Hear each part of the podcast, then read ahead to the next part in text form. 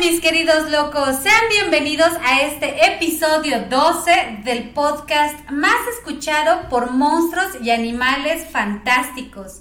En la voz de este proyecto, Lisette Claudio Palma, acompañada de un exalumno, hablaremos de un personaje rebelde y loco que, ding, bing, también es el primero de este, de este tema, nunca habíamos hablado de este tema, ahorita les vamos a decir, ah, ya vieron en el título, pero nunca habíamos hablado de alguien así. y es un tema que es del interés de nuestro queridísimo invitado, ahorita se los voy a presentar. Este es el podcast de Rebeldes y Locos.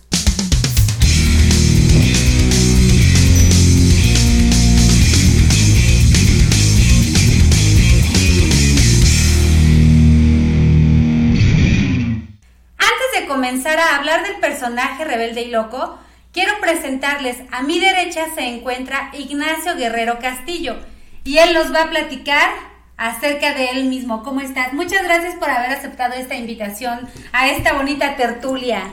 Hola maestra, buenas tardes. eh, pues un honor estar aquí en su en su programa, en su ¡Uh! espacio, Rebeldes y Locos Forever. Eh, sí. Así, cara malo. Eh, pues bueno, ahorita estoy estudiando la carrera de comunicación en la Universidad Mexicana, plantel Polanco. Uh. Estamos a punto de lograrlo. Eh, ¿En qué cuatri estás? En el noveno. ¿De cuántos? De diez. Vientos, ya, ahora sí ya está. A echarle ganas todavía. Eso, eso. Em, y bueno, pues desde chiquito eh, me ha gustado mucho los el entretenimiento como tal, películas, caricaturas, libros, cómics. Soy un gran apasionado de, de todo eso. Entonces, pues bueno, desde chiquito siempre me vi como que eh, disfrutando, gozando de todo este entretenimiento, de toda esta cultura pop, de todos estos personajes. Eh, desde chiquito igual me aprendí nombres de varios actores, directores. Cuando era eh, pues niño también me gustaba mucho el ver detrás de cámaras cómo, cómo se hacía, digamos, la magia, esa ilusión. Entrevistas con productores, directores, escritores, guionistas, en fin, todo, todo lo que abarca un departamento o los departamentos para, para hacer una película. Eh, entonces, este sí, eh, pues bueno, por algo estoy estudiando esta carrera. Eh, yo la verdad me veo creando contenido, igual para estas plataformas, ah, internet. entonces el chiste es pues ir picando piedra y a ver qué, qué se nos ocurre en el camino, porque sí, es, esto es, hay que disfrutarlo, hay que gozarlo y hay que exprimir estas, todas estas habilidades que uno tiene y, sacarle provecho. Eso, oye Tito, y, por ejemplo, ¿cuál es tu, caricatura favorita? Uh, mi, caricatura favorita, eh, pues bueno, yo crecí viendo muchas caricaturas, la verdad, pero la que más me ha marcado y la que puedo seguir viendo y la que y de la que me, me puedo seguir riendo y riendo y riendo y riendo es las sombrías aventuras de Billy Mandy. Ah, Esa forma de el humor ácido, el sarcástico, el humor negro, eh, todo con medida, pero sí que sea de alguna manera medio irónico, medio sarcástico. Es, bueno, para mí una caricatura que para mí no, no pasan los años y todo ese tema de, sí, el humor negro, eh, las cosas absurdas, tontas, es como decir. Oye, te voy a hacer una pregunta que yo creo que es de, la más, de las más difíciles de contestar para los cinéfilos. ¿Cuál es tu película favorita? Mi película favorita es, son tres, la verdad. Ok. Eh, entre ellas, pues sí, El laberinto del fauno. Ajá. Este, la otra es Point Break con Keanu Reeves y Patrick Swayze. Ok. Eh, para mí es, es, una película de culto, el mensaje que tiene, las actuaciones, esta, pues esta dinámica entre policía y rebelde y sigue tu, tu sueño y esa frase que dice Patrick Swayze que dice no es trágico morir haciendo lo que haces y seguir ese instinto animal que todos tenemos, pero siempre tratando de ir más allá, es para mí me vuelve loco. Ok, ok. Y eh, pues bueno, también son gran, soy gran fanático de los superhéroes. Eh, así como a Guillermo le gustan los monstruos, a mí los superhéroes también son parte de mí. Y la primera película del Hombre Araña es una película que cuando tenía cuatro años igual me marcó muchísimo. Ajá. Y aquí, bueno, aquí en este caso por el factor nostalgia y todo, pues también es una película que yo la tengo así como súper especial. Ay, qué bien, qué bien. Pues ahí está. Ya, este, ya vieron en el título, ya platicamos aquí que vamos a hablar de Guillermo del Toro, personaje que eligió Tito. Bueno, él me dijo que le dijera de cariño Tito desde la escuela, así que Tito. este, y qué mejor, ¿no? Qué mejor que este personaje. Yo creo que además de, de ser rebelde y loco, no por sus actitudes, sino por su forma de pensar. Su brillantez. Ay, sí, su brillantez, ¿no? Tipazo, Con un corazón así gigante. Ahorita vamos a hablar de sí. es más, vamos a empezar. Yo voy a empezar con una frase y enseguida Tito le va a dar ahí al. le va a seguir. Ok. Los únicos y reales monstruos son los humanos. Esto lo dijo él, entre tantas frases, porque también tiene varias muy, muy bonitas, muy padres. Pero él es Guillermo del Toro. Memo del Toro, cuéntanos, ¿qué, nos puedes decir de él? Bueno, Guillermo del Toro, Guillermo, Guillermo del Toro Gómez es un director, es un director, productor, guionista, novelista y en ocasiones diseñador de videojuegos. O sea, es, un, es un genio, es un artista que es muy completo en cada una de sus áreas. Él em, es, es tapatío, nació en Guadalajara, él nació el 9 de octubre del 2000. No, perdón, de 1964. De 2064. Este, y él, pues desde niño tenía esta, digamos, esta perspicacia para imaginar, para ver cosas, este. Pues vaya, que la gente común, pues no. Él, cuando era niño, cuando era, digamos, bebé, él estaba en su cuna y él decía que tenía como esto, esta condición que, se le llama sueño lúcido, que es como estás despierto, despierta, pero sigues, digamos, metido en el sueño. Entonces sigues viendo cosas y él cuenta que dentro de, digamos, dentro de todas esas alucinaciones veía al fauno de, del laberinto del fauno y que había monstruos que se escondían en su closet y que atrás del reloj y cosas así. Entonces, por, por miedo, por sí, por, por, digamos, por esta oscuridad, pues se hacía del baño en la, en la cama, se hacía pipí. Entonces su mamá lo regañaba. Ah. Entonces, este, una vez entre, en, en, digamos, en estas visitas que le hacían los monstruos, les dijo, este, eh, déjenme ir al baño, por favor, eh, y les prometo que seré su amigo toda la vida. Entonces, pues, si es alguien que cumplió su palabra hasta ahorita. Ay, te amamos, Guillermo del Toro. Don Memo. Te amamos. sí. ¿Qué más? ¿Qué más? Eh, y bueno, él, em, desde niño, pues, él, él filmaba sus, sus películas en, con este formato en Super 8. Ok.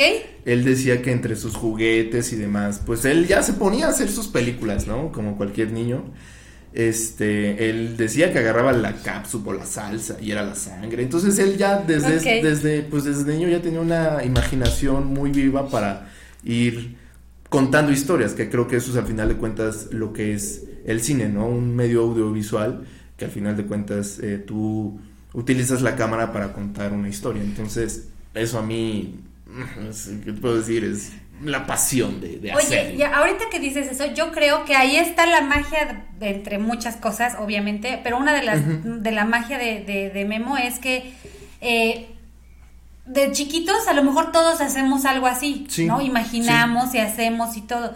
Desafortunadamente, como vamos creciendo, nos vamos limitando. ajá. Y él no. Él no, él, curiosamente, por ejemplo. Me encanta, me encanta. En una entrevista con Javier Poza, cuando vino a promocionar Pacific Rim, Titanes del Pacífico, le dijo, este, oye, eh, pues bueno, Javier le empieza a preguntar y todo, en una plática entre amigos, y le dice, pues, que em, eh, creo en cosas que ya no debería de creer.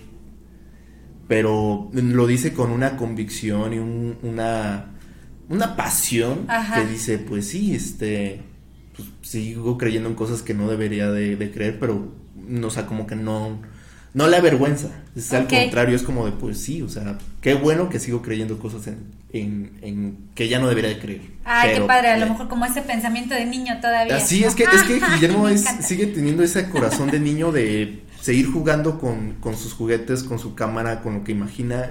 Para mí eso es Guillermo. El, más allá del, del galardonado director y para mí sigue siendo ese niño que, que se pone a jugar. Eso, ahorita que dices esto, está bien interesante porque, por ejemplo, hay un documental, este es un paréntesis, no tiene nada que ver con Guillermo del Toro, pero hay un documental, bueno, sí, la creatividad, que se llama Abstract en Netflix, ¿no? Y es de diseñadores. No nada más gráficos, hay este ilustradores de moda y de un chorro de cosas, ¿no? Les recomiendo mucho esa serie. Sí. Y hay una de un ilustrador en donde dice que justo su para para para sus procesos creativos agarra sus legos y se pone a jugar. Mira, te voy a decir algo, esto es A ver, sácalo, sácalo, sácalo. Cuando te dedicas a cuestiones o ramas artísticas, ya sea pintura, música, eh, escritura, eh, cine, eh, dibujo, lo que sea que tenga que ver con esta corriente artística, lo que sea que, que, seas, pero que te dedicas a esto, yo pienso que no, no te conviene tener, digamos, tus cabales tan, tan formados porque... Ok, claro. Pues no, o sea, o por ejemplo un contador, un doctor, un abogado, pues sí, o sea, eh, si te dedicas a ese tipo de profesión o de, pues digamos, de oficio. Oye, no tiempo, hasta un abogado, por ejemplo, tener como la habilidad de reaccionar. Sí, de, reaccionar, de tener causa y efecto. La, pero si, hay, si hay, digamos, tienes un margen de error y cometes un error, ah, puedes salir. Pero entonces, por ejemplo, un, un cirujano pues sí, ah, sí le conviene estar un poco más formado para no cometer errores. En cambio, si a ti te cuesta trabajo, no sé, expresar tus sentimientos, tus emociones, tal vez la actuación, el canto, eh, la música, la pintura, la poesía, pues te ayuda y si dices, sí, es que qué bueno que no estoy bien, porque si estuviera bien, a lo mejor me dedicaría a otra cosa y a lo mejor mi vida sería un poco más aburrida. Pero entonces como tú te la vives en tu mundo y en tu viaje, pues ya tienes como que más recursos y más habilidades para decir, bueno, a lo mejor esto no lo puedo expresar tal cual así, pero por este otro medio, sí.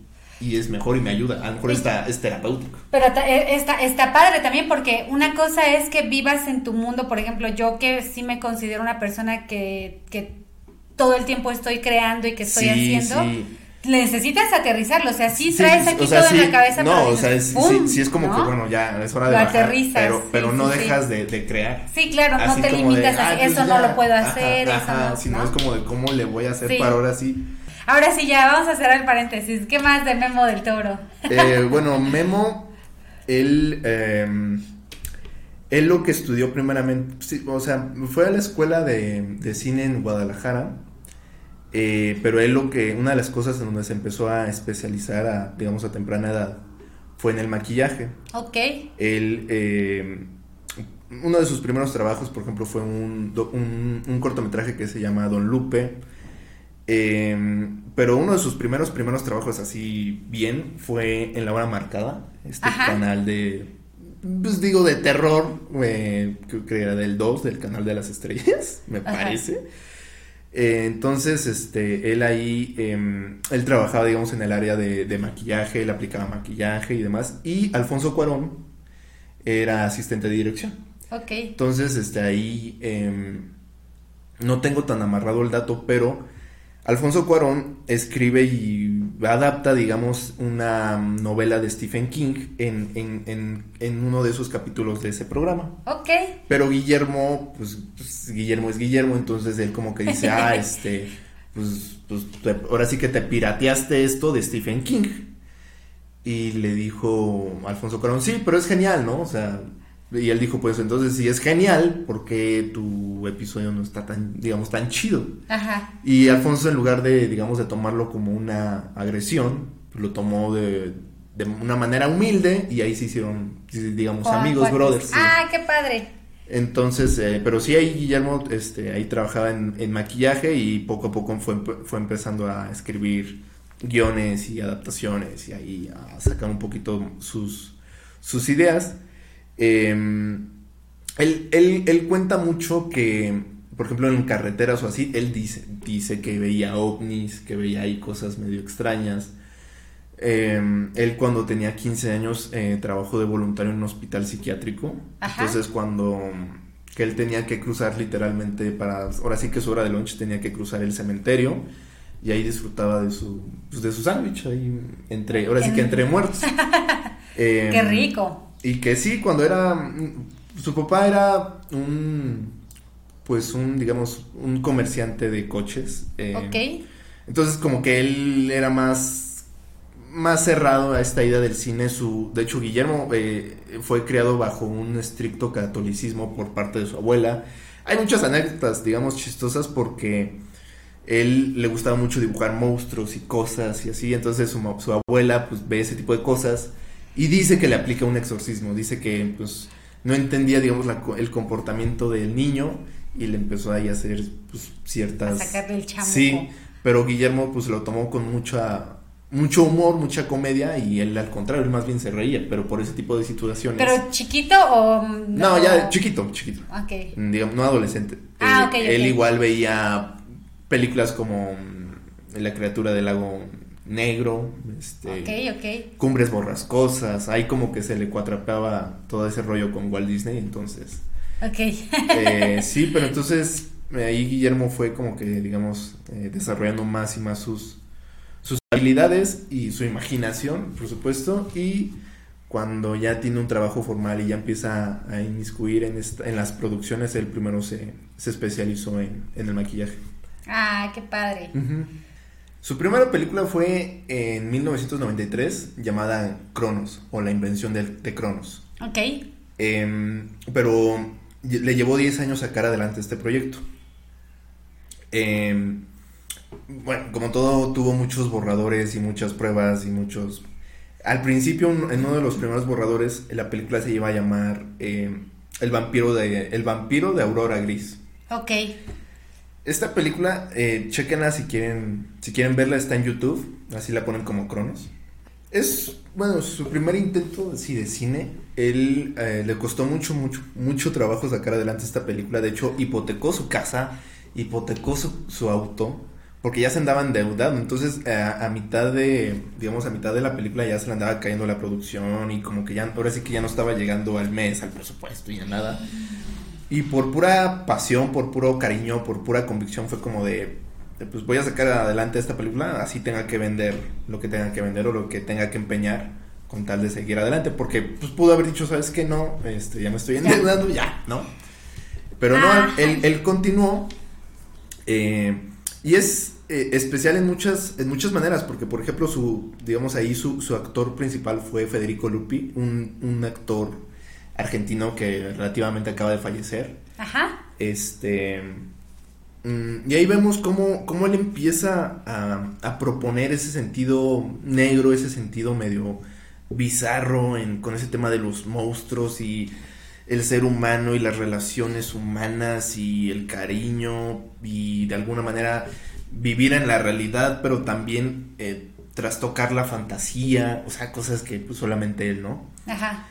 Entonces, pues la, la película va sobre un alquimista español eh, eh, que era de, bueno, radicaba en Veracruz, que él inventa como una especie de aparato de mecanismo dorado en forma de digamos, de, de insecto. Ajá. Em, que eso, pues, te otorgaba la vida eterna, ¿no? Entonces, eh, pero te extraía sangre, entonces, pues sí, era ahí como una especie de vampiro, que curiosamente en esa película no, no, no, no menciona la palabra vampiro como tal, ¿no? Ok. Entonces ahí como que te lo deja ahí medio para que tú lo interpretes como ah, este es un vampiro. Y está en Netflix. Está en YouTube. En YouTube. Entonces, ah, okay, este pues sí, fue una película que le costó mucho trabajo. Eh, y ahí se hace, bueno, su, su, respaldo como tal en la producción fue Berta Navarro, que él dice que es su madre cinematográfica. O ¿Berta Navarro? Berta Navarro. Y su hermano es, es Guillermo Navarro. Él ha colaborado en, muchas eh, en, muchas películas de Guillermo eh, como el fotógrafo, ¿no? Entonces ahí como que hace la, con esos hermanos hace una mancuerna brillante y sí, esa película, de hecho, fue a, Festival de Cannes sin el apoyo como tal de México. Porque es una película que, que, fue hecha muy, digamos, muy a, muy a contracorriente. Es una película que le costó a Guillermo sacar adelante en muchas maneras. Es una película que es pues, como que no, no, no, tenía el apoyo suficiente o el respaldo suficiente por parte de, de México y era así como de, ay, esta peli. Y así, ¿no? Pero pero como tal no tenía este, digamos, este visto bueno. Entonces, por pura, por pura pasión, se aferró a sacar adelante este proyecto. Y él cuenta que entre las exhibiciones y el festival de cine y todo, pues tenía como que, que ellos viajaban con, su, con el póster de la película y ahí donde lo pudieran pegar, ahí a escondidas, era así como de, qué rápido. ¿En serio? Sí, y ganó, ganó Canes Este, pero antes de viajar y todo esto, pues le decían, eh, ya vimos, o sea, que los críticos le decían, ya vimos Cronos, nadie la va a creer, eh, va a pasar desapercibida, va a ser olvidable, y que él todo eso lo fue apuntando en un cuaderno. Entonces, va, va a Cannes, gana Cannes, pero sin un apoyo real como tal de, de México, fue así como de, bueno. O sea, todo, o sea, como Pues rebelde. por sus, Sí, ajá, por sí. te amamos. Entonces, este, bueno, Guillermo hace esta, esta película. Es, es la historia de un, digamos, de un señor que, que vende como, tiene como una tienda de antigü- antigüedades y, y se topa con este aparato. Él, él tiene a su nieta y, y, vi- y- y- y viendo lo que puede hacer este aparato, pues es, digamos, es mordido por este aparato y se convierte en un, pues, en un vampiro, ¿no? Ok, O sea, ok. y, Ya no la spoilees. Sí, ya no. Pero, eh, por ejemplo, ahí fue su primera colaboración con Ron Perlman. Él, Ok. eh, es su actor, digamos, su actor fetiche, uno de sus actores fetiches. Eh, y él, de hecho, él, él incluso le dijo a Ron Perlman, este, oye, que, que, mm, pues, ¿la- ¿qué crees? No, ya no tengo con qué pagarte. Este, termina la película así, porque ya, ¿no? Ya no hay. Y que a partir de ahí Dios. Ron le dijo, tú, o así que, pues, o sea que ahí se hicieron realmente verdaderos amigos y de ahí para el real. Entonces, sí, sí, sí como que tiene muchas, eh, muchas anécdotas, muchas moralejas esa primera película de Guillermo porque sí, sí te das cuenta que hacer una película no es nada fácil, pero qué tanto estás dispuesto a hacer con tal de, pues digamos, de lograr tu, tu, tu propósito. Ahora tu sí que pagar el precio. pagar el precio. Siempre va a haber un precio que pagar. Claro, claro. Haga lo que sea lo que sea que quieras o lo que hagas, siempre vas a tener que, Que, que pagar un precio. Que pagar un precio. Ah, qué padre, qué padre, mi queridísimo. Nadie mejor que tú para hablar de Memo del Toro. De. ¿Qué más? ¿Qué más? Él, eh, bueno, en el 97, eh, digamos que tuvo un, un, un debut accidentado en Hollywood, Ok. porque en el, en el, él, dice que cuando empezó a viajar a Estados Unidos, pues la industria de Hollywood es la industria de Hollywood, entonces que él lo que le, lo que le llegaban o lo que le ofrecían era como estos guiones de, pues de charros, de toreros, de zor- del zorro, de todo, y él decía, no, o sea, no porque sea mexicano, tengo que escribir o tengo que dedicarme o tengo que seguir eh, lo que de mala manera se cree de, de los Sí, estereotipos. sí, como ¿no? ese imaginario colectivo que Exacto, tenemos del ¿no? Entonces, el este, mexicano con el sombrerote, ¿no? Yo voy a estar aquí hasta que yo pueda hacer lo que de verdad yo quiero hacer. Entonces su, su, su segunda película es Mimic, que va sobre un... Pues sobre experimentos que le hacen a las cucarachas, pero empiezan como que a mutar y empiezan a convertirse en, en, pues, de- en, digamos, en, monstruos. En cucarachotas. En cucarachotas, y pues bueno, ¿no? Pero ahí hay una pues anécdota un poco fuerte porque él se topa con los productores Bob y Harvey Weinstein, que era digamos franquicia más de ellos que de Guillermo.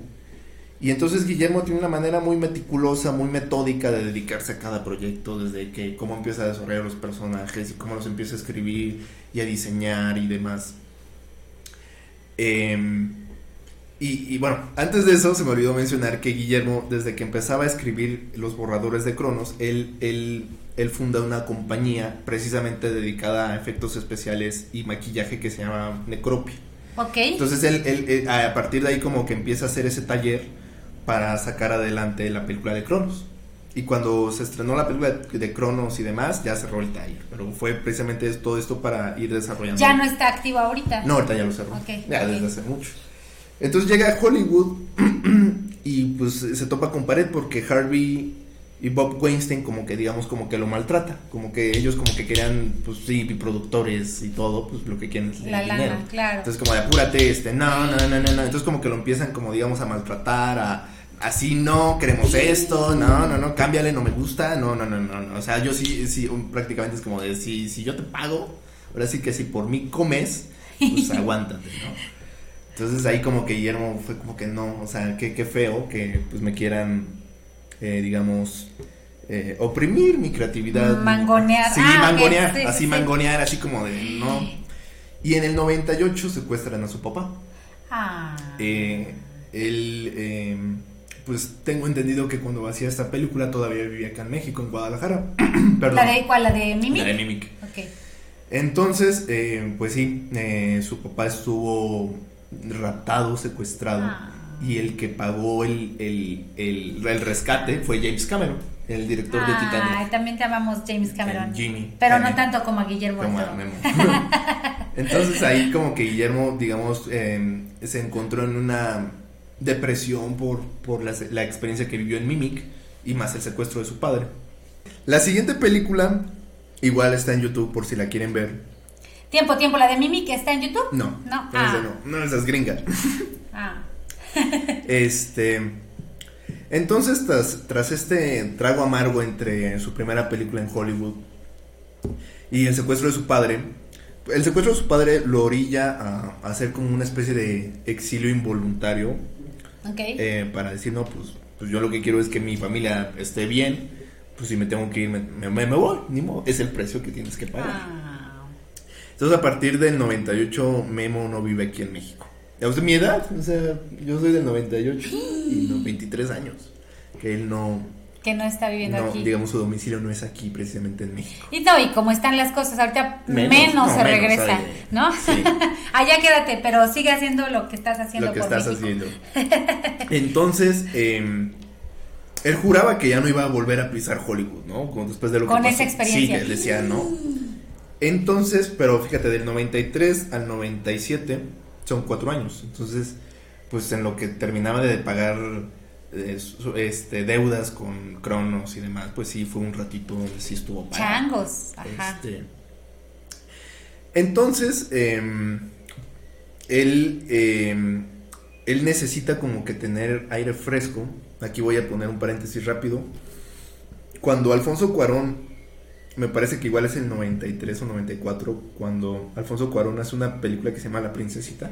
Ajá. De Warner Brothers, también vean, está muy bonita eh, digamos que ese es como que la, el debut oficial de Alfonso en Hollywood, ¿no? Entonces también me parece que fue ahí por el 97 donde él hace, no me acuerdo bien de la película, pero es una película que es con Gwyneth Patrol y Ethan, eh, Ethan Hawke.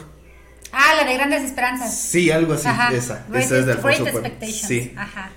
Este, y pues también como que Alfonso después de vivir en la industria como tal de, de Hollywood, como que él empieza digamos, a deprimirse y a decir, pues, o sea, sí está padre, pero como que lo, lo también lo obligó a, a, reencontrarse consigo mismo, a decir, pues, sí está padre, pero de pronto sí es muy abrumador. Y es lo mismo que pues, se puede decir que le pasó a Guillermo con Mímica.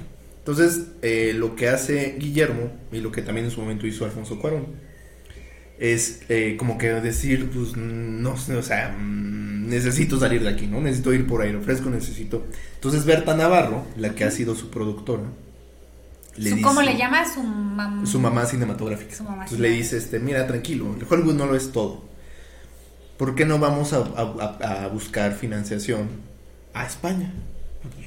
Pues, ¿Por qué no? Entonces él tenía ahí un borrador que se, de hecho fue su tesis en, en la Universidad de Cine de Guadalajara, eh, que se llamaba El Espinazo del Diablo.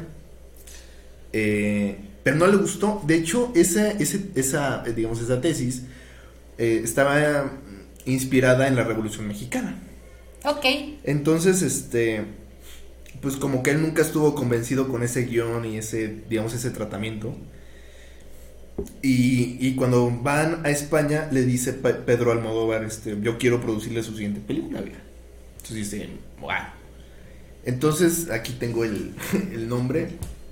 Él junto con el guionista español eh, Antonio Antonio Trasorras, él, eh, o sea, eh, se, acerca con este, con, digamos, con Toño, este español, y le dice, oye, este, ¿por qué no hacemos una historia, un guion que no sea ni tuyo ni mío? Porque también ahí Toño tenía como que ciertas ideas y dice, ¿por qué no tiramos todo eso a la basura y empezamos desde cero a crear una nueva em, eh, un nuevo guion, un nuevo libreto? Y ya tras México, como no lo apoyó y todo, pues dijo, pues, ¿qué aquí, pues yo ya me voy a España. Y empiezan a escribir esta historia que es, digamos, es el España de los 30, la guerra. Ok, la, ajá, la guerra civil, ¿no? Ajá, sí, mm, eh, los 30, no es tanto los 40, pero sí los 30. Y, y, el espinazo del diablo es, digamos, la antesala de lo que vendría, de lo, de lo que en su momento iba a ser el laberinto del fauno. Ok, ok. Entonces ahí ya empieza a tocar temas como eh, la infancia, la inocencia, este, este rollo de las criaturas sobrenaturales, en este caso un fantasma, eh, como los humanos son los, el verdadero terror. Em, es una es una película que sí este que sí necesitaba ser Guillermo para olvidarse y digamos exorcizar esa mala experiencia tanto del secuestro de su, padre como de, de, la experiencia de, de, Mimi que fue de Hollywood, ¿no? Entonces es una historia de que es digamos de un colegio, un orfanato que está suspendido, digamos suspendido en el tiempo porque pues está en medio de esta guerra, ¿no? Eh, pero también está suspendido a un nivel emocional. Hay como que los, los personajes como que tienen tienen algo que no, no digamos no han podido concretar. Por ejemplo, el niño que llega ahí es Carlos, que es abandonado y lo abandonan ahí en el orfanato y como es el niño nuevo y todo, pues empieza a sufrir, digamos, de, bullying, de abuso y de todo. Eh, y pero ahí Carlos va a hacer un, contacto bastante directo con un fantasma. Y por ejemplo, las, los, los actores de esta película son Fernando Tielbe, que es Carlos, este, Eduardo Noriega, que es el malo, es un maldito en esa película, Federico Lupi, que es precisamente eh, su primer actor con, lo que, con el que hizo Cronos, este, Marisa Paredes, Íñigo Garcés, bueno, entonces, este, él eh, es la historia de un niño que, que, se encuentra con un fantasma y que oculta un, pues un, un, secreto, un misterio bastante crudo de por qué ese, ese fantasma que hace ahí.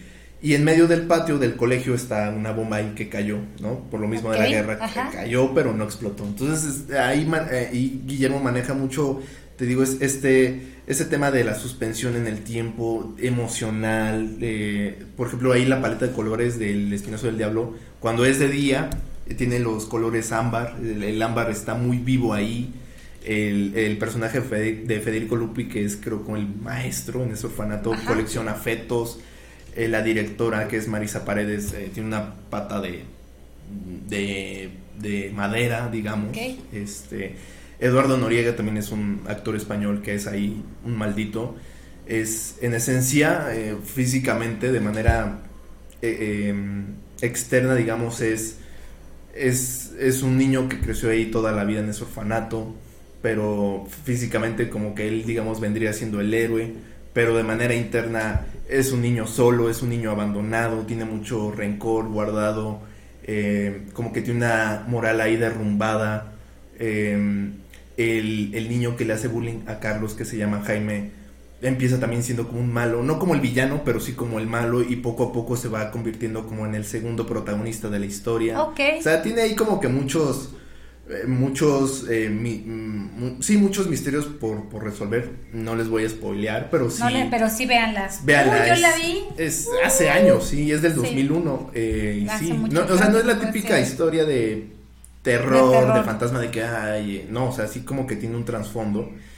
Y Guillermo a partir de ahí pues sí ya va como que puliendo cada vez más y más y más este pues este rollo del horror, de lo gótico, de lo sobrenatural que tanto le encanta. ¿Tú crees que en este inter entre entre las entre Mimic y esta película El espinazo del diablo ¿Hubo una desconfianza de él mismo o sí? Sí, sí, sí, sí, sí. Digo, creo que todos pasamos de pronto por eso. Sí. Guillermo, sí, o sea, que, no lo voy a lograr, así de, sí, sí, sí, sí. Yo creo que hubo unas, yo creo que se subestimó de, en el, al, grado de decir, pues, de hecho, fíjate, Guillermo, cada que, que hace una, así lo dice, cada que, eh, cada que hace una película, la trabaja y la hace como si fuera la última.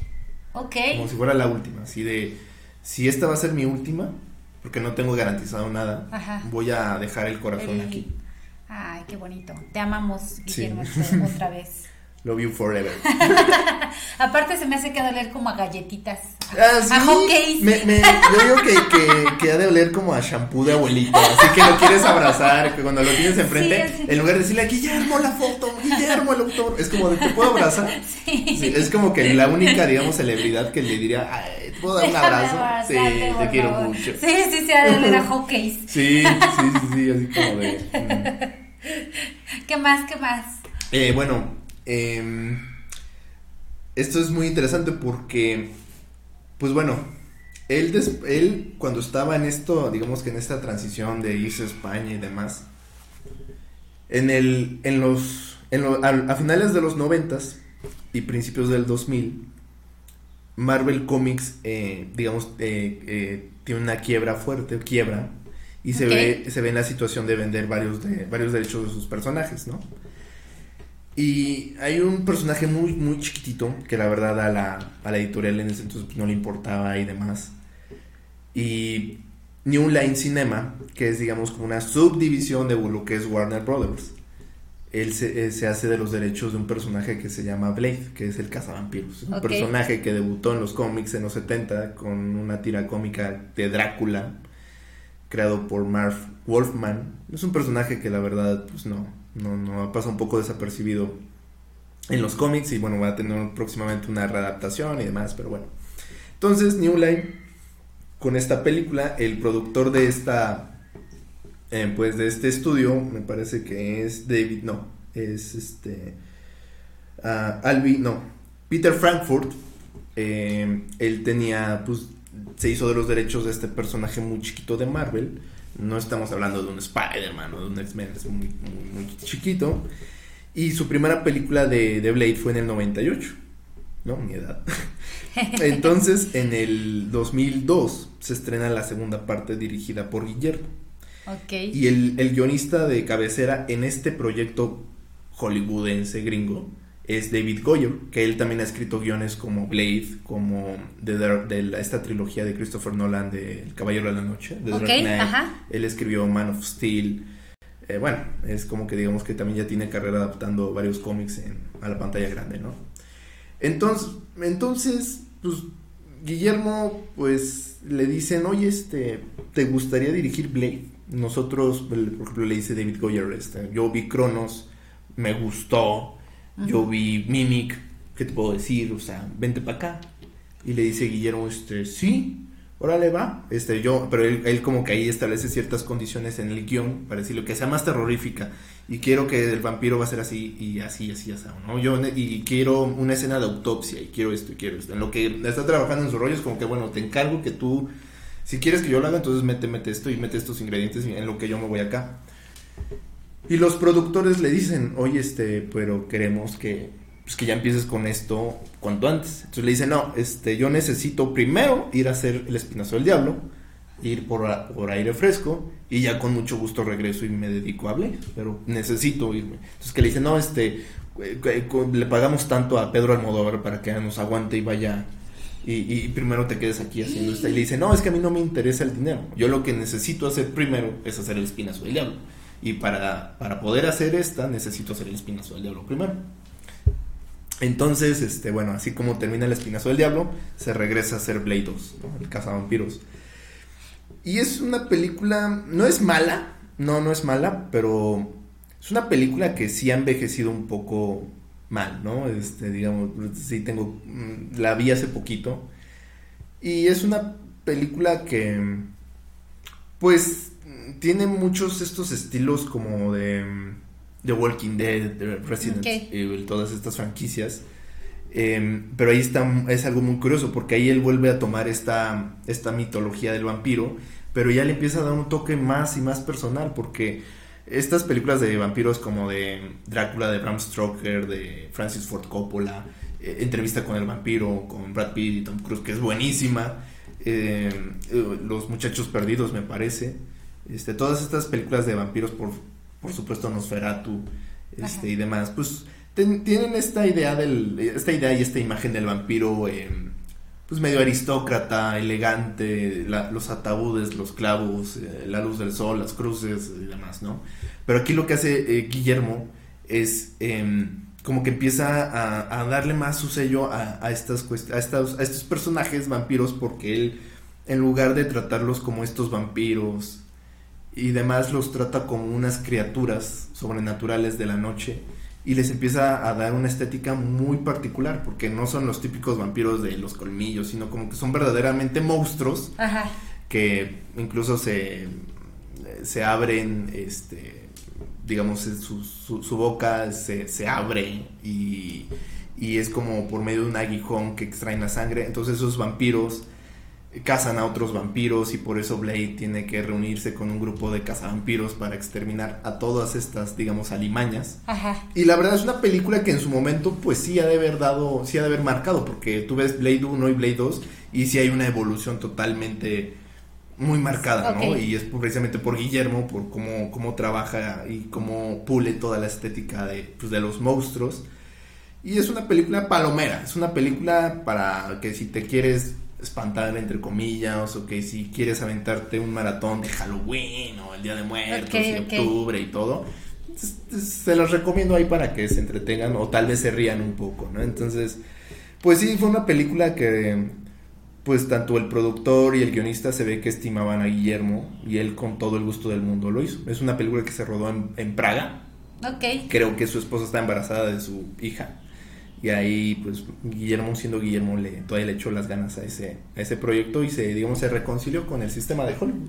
Ok, ok, vientos, vientos, con las de Blade. Con las de Blade. Y ahí en esa, en esa película, él vuelve a traer a su cuate, que es Ron Perlman, con el que trabajó primero, en, primero en Cronos y ahí ya se lo vuelve a traer otra vez para trabajar con él. Em, bueno, el siguiente proyecto de Guillermo es Hellboy. Eh, ok. Este personaje fue creado por Mike, Mike Mignola eh, para la editorial Dark, Horse. De hecho, a Guillermo le, le ofrecen ya terminar la trilogía de Blade y es como ya 20 la 3 y les dicen, ¿saben qué? Me divertí muchísimo pero yo tengo algo, un compromiso más que se llama Hellboy. Mike Mignola es un ilustrador de cómics. Él, por ejemplo, él hizo los dibujos de esta película de Disney, Atlantis, El Imperio Perdido. Esa, él, él hizo todos esos dibujos. Y en el 97, desde entonces, Guillermo ya andaba negociando con los estudios para producir Hellboy. Y su primera y única opción fue Ron Perlman. Entonces él dice que cuando que él estaba en la biblioteca y sacó un cómic de Hellboy y le dijo a Ron, mira, este vas a ser tú. Y, y, esta te la voy a dedicar a ti. E, este personaje y esta película te la dedico a ti. Entonces, este, era con Ron o, tiene que estar Ron o nada, ¿no? ajá. Y Hellboy, pues es una comedia, es igual, tiene su humor negro, su humor gringo, sí, eh, sobre pues bueno, el chico del infierno, este demonio que por un portal eh, se terminó pasando al otro lado, digamos, a nuestro mundo. Y es un personaje que sí, que se ve que Guillermo le, le otorgó todo el amor y todo el cariño y toda la dedicación, porque pues es una película comercial, en ese entonces ya venía como el auge de los superhéroes en ese entonces, y pues Guillermo no podía quedarse sin su, sin su demonio del infierno. Y es una película también eh, es comedia, es tiene su corazón, pero también es comedia. Em, como, como a precisamente por ser una criatura, eh, un monstruo, digamos, le cuesta encajar en la sociedad, siempre lo van a ver como el raro. Eh, bueno, este personaje trabaja en una agencia paranormal que extrae a monstruos. Ok, ok. Y la, ahí Guillermo lo que hace en esa película es que empieza a trabajar de una manera a los monstruos con, con, pues con mucho cariño. Eh, por ejemplo, el, Perlman interpreta a Hellboy. Doug Jones em, hace de eh, Abraham, Abraham Sapiens, eh, que es el monstruo azul acuático, ¿no? Este, y esta Selma Blair es la que interpreta Alice, digamos, el interés amoroso de, de Hellboy, que ella es como que la chica que controla el fuego y demás. Entonces, pues sí, también es una gran recomendación por si quieren verla ahí en, en, Halloween. Esa película, o más bien esa franquicia, ya tuvo su reboot en el 2019 y fue, la verdad, un asco. Eh, se nota muchísimo la ausencia de Guillermo, entonces, pues bueno. Eh, pero sí, es una película palomera, igual divertida. Eh, que la verdad, pues, pues la pasas bien, la, es, es para no tomarte nada en serio, reírte, y, pero desde ahí también ya te puedes dar cuenta cómo Guillermo, cómo trabaja a los personajes, con sus actores, y pues bueno, es, es un agasajo ver este tipo de, pues de productos comerciales, pero eh, eh, que son hechos por Guillermo es... Ajá, y con es- buenos resultados, sí, ¿no? con- Y que le fueron dando como cre- credibilidad. o sea, sí, fue como que, ah, bueno, pues tenemos a Guillermo ahora sí que en nuestra producción, de nuestro lado y qué mejor. De hecho, Guillermo tiene esta, tiene esta forma de trabajar en donde trabaja películas más íntimas, más personales y luego tiene estos grandes blockbusters, ¿no? Como Hellboy. Entonces, este, ahí tienes a Cronos, ahí tienes a El Espinazo del Diablo, que son más personales, más de él. Y, y luego tienes a Hellboy o Blade 2, donde es simplemente el niño que se divierte, ¿no? Ajá. Con estos juguetes. Eh, y bueno, la siguiente película es nada más y nada menos que El laberinto del fauno. Es una película que eh, pues da mucho pie al debate, a las, digamos, a las discusiones, al dilema de si es real o no es real o... Guillermo Ah, para trabajar esta historia eh, leyó muchos cuentos de los hermanos Grimm y Ok. bueno, se, se inspiró en varios cuentos. Entonces tiene esta, esta forma de trabajar fábulas, que en este caso es la fábula desobediente. ¿no? Este, él se inspiró en Alice en el País de las Maravillas, en El Mago de Oz, en los cuentos de los hermanos Grimm, en toda esta eh, onda de los cuentos de hadas. Pero aquí mm, ya lo aterriza a un nivel totalmente, digamos, totalmente más grande y mayor porque en El Espinazo del Diablo es el niño que se topa con el fantasma. Eh, con Cronos es el, el, el viejo que se convierte en un vampiro. Aquí ya es Como más fantástica la más totalmente fantástica. Eh, eh, eh, el, el fondo de esta película es España en el, en el 44. Ok. El, eh, pues bueno, el franquismo, la guerra civil española, como pues ahora sí que la izquierda y la derecha, cómo se daban con todo. Este, el, el fascismo y demás, pues era una etapa totalmente cruda, bastante fuerte, bastante cruel. Y bueno, esta película eh, es brillante en muchas maneras. Eh, de entrada debo decir que en las actuaciones, las actuaciones hasta la fecha, pues yo las sigo viendo y me siguen pareciendo fantástica y me sigo espantando y me sigo emocionando y me sigo llorando y sigo, entonces pues bueno, es, es un agasajo de emociones. Mm, por ejemplo, el personaje de Ofelia, que es de la niña, Ajá. fue interpretada por Ivana, Ivana Vaquero. Eh, lo que tiene el personaje de Ofelia y lo que hizo Ivana con ese personaje, obviamente de la mano de Guillermo, fue que Guillermo supo trabajar muy bien con esta actriz para hacer brillar a este personaje. ¿A qué voy? En varias producciones de películas, cuando ves a niños actores o a, si ves a niños interpretando a niños, pues a lo mejor se cae en este cliché de, oh, bueno, este, si se murió tu mamá, pues cómo vas a llorar, pues entonces vas a barrear y vas a, y, o, sea, o de pronto como que los mismos actores, los niños actores como que son adultos chiquitos intentando ser niños y es como, no, no, no me actúes como un niño, porque eres un niño, o sea, Sé tú. sé tú, o yo nada más te voy a llevar de la mano, te voy a guiar. Y con Ivana no, con el personaje de Ofelia, por ejemplo, es una niña que cuando vive momentos eh, pues de drama, de horror y demás, es una niña de que desde la mirada ya le ves lo que lo que lo que el personaje es, lo que el personaje necesita para estar frente a la cámara y que puedas realmente estar con Ofelia, ¿no? Entonces, por ejemplo, hay una hay la escena donde muere la mamá que le dice este, bueno, tu- su madre, su, sí, su esposa creo que le dicen al capitán falleció, entonces está está la escena donde pues limpian la sangre de la cama y ya la fallece y, y. Ofelia se queda, la cámara se queda con Ofelia y, y en lugar de hacer este llanto dramático de que ya perdió a su madre, pues es, es, es simplemente una niña que se le acaba de ir lo más importante que es su madre. Entonces, eh, Guillermo trabaja muy, mm, yo siento que Guillermo trabaja mucho con este personaje en cuanto a miradas,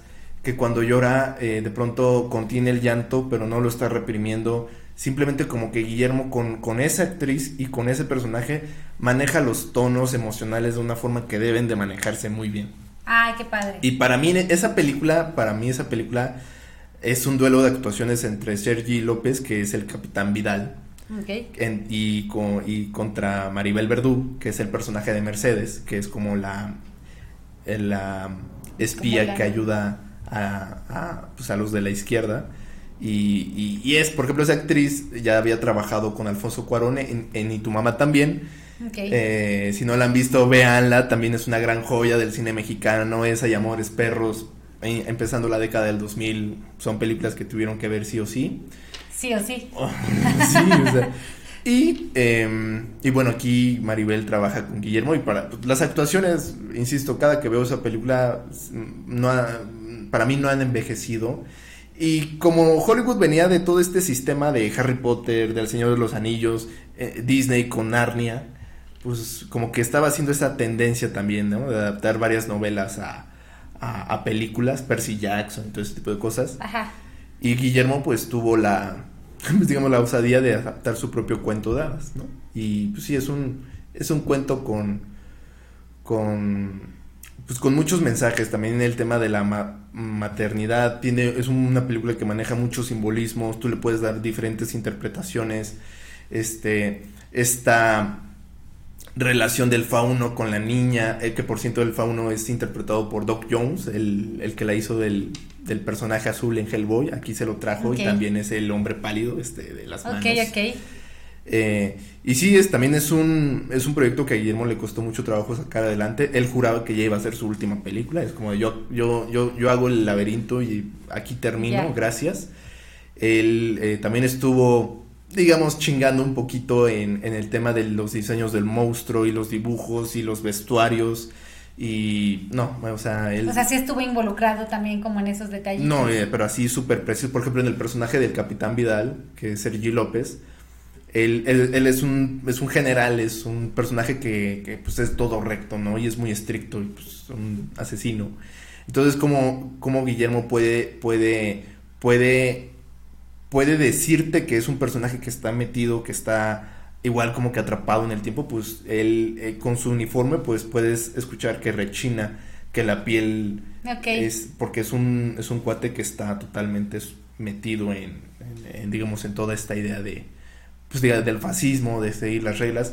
Esta frase que le dice el doctor al capitán de este es que obedecer por obedecer como usted capitán solo lo hacen hombres como usted entonces ahí para mí el, el, mensaje de la película es em, sigue tus propios instintos y si vas a cometer errores, pues lo haces bajo tus propios términos, pero no, no que no nada más sea el seguir órdenes por seguir órdenes, ¿no? Que, que aquí el personaje de la niña es precisamente eh, eh, la de la rebeldía, la, la, la niña que, que es una niña solitaria, que ella solamente se conforma con estar con su madre, que le gusta leer, entonces eh, para, para, para Ofelia todo eso es, es felicidad y que hace muy bien esta mancuerna con el personaje de Mercedes, que también es una persona reservada, muy hacia adentro, no es extrovertida.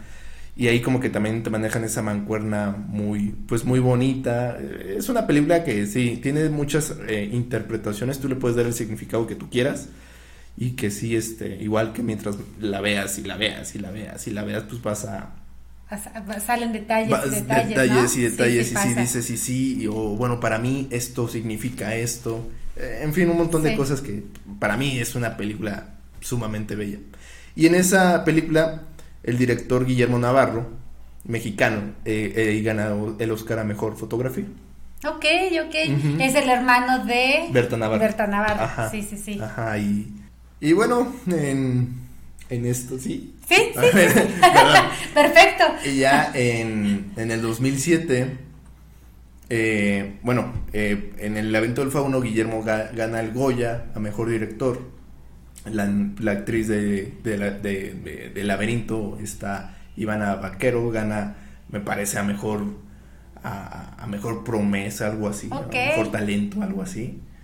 Eh, que no- bueno, no fueron los Óscares, pero pues ahí también Guillermo ya estaba siendo eh, respetado y reconocido en España, que también, pues sí, este, sí, o sea, también lo agradece y lo agradece bastante, ¿no? Porque también fueron personas que creyeron en él y en sus proyectos. Y en el 2007, mm, él produce una, una película que se llama El Orfanato, que ahí la dirige Juan Antonio Bayona. Él también ya, ya ha hecho trabajos en Hollywood con, con películas como Lo Imposible, con Naomi Watts eh, ah, y Juan McGregor del tsunami. Ajá. Este. Em, eh, el gigante y yo me parece que es una película también ahí con muy bonitos mensajes sobre un niño que pierde a su madre o que va a perder a su mamá y que tiene que afrontar este tema del duelo y demás. Ya, sí, sí, sí, sí. Es inglesa. Ajá.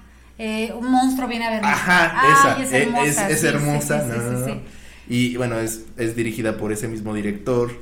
Eh, Jurassic World de Fallen Kingdom, digamos la, la octava parte de Jurassic Park. Ok. O no, sí, creo que es eh, la quinta, me parece.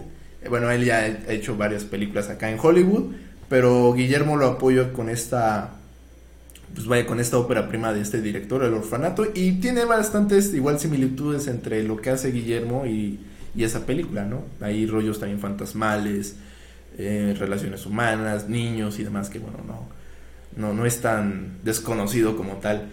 Y en ese entonces, eh, Universal Pictures o Universal Studios se acerca con Guillermo y le dice, oye, ¿qué crees?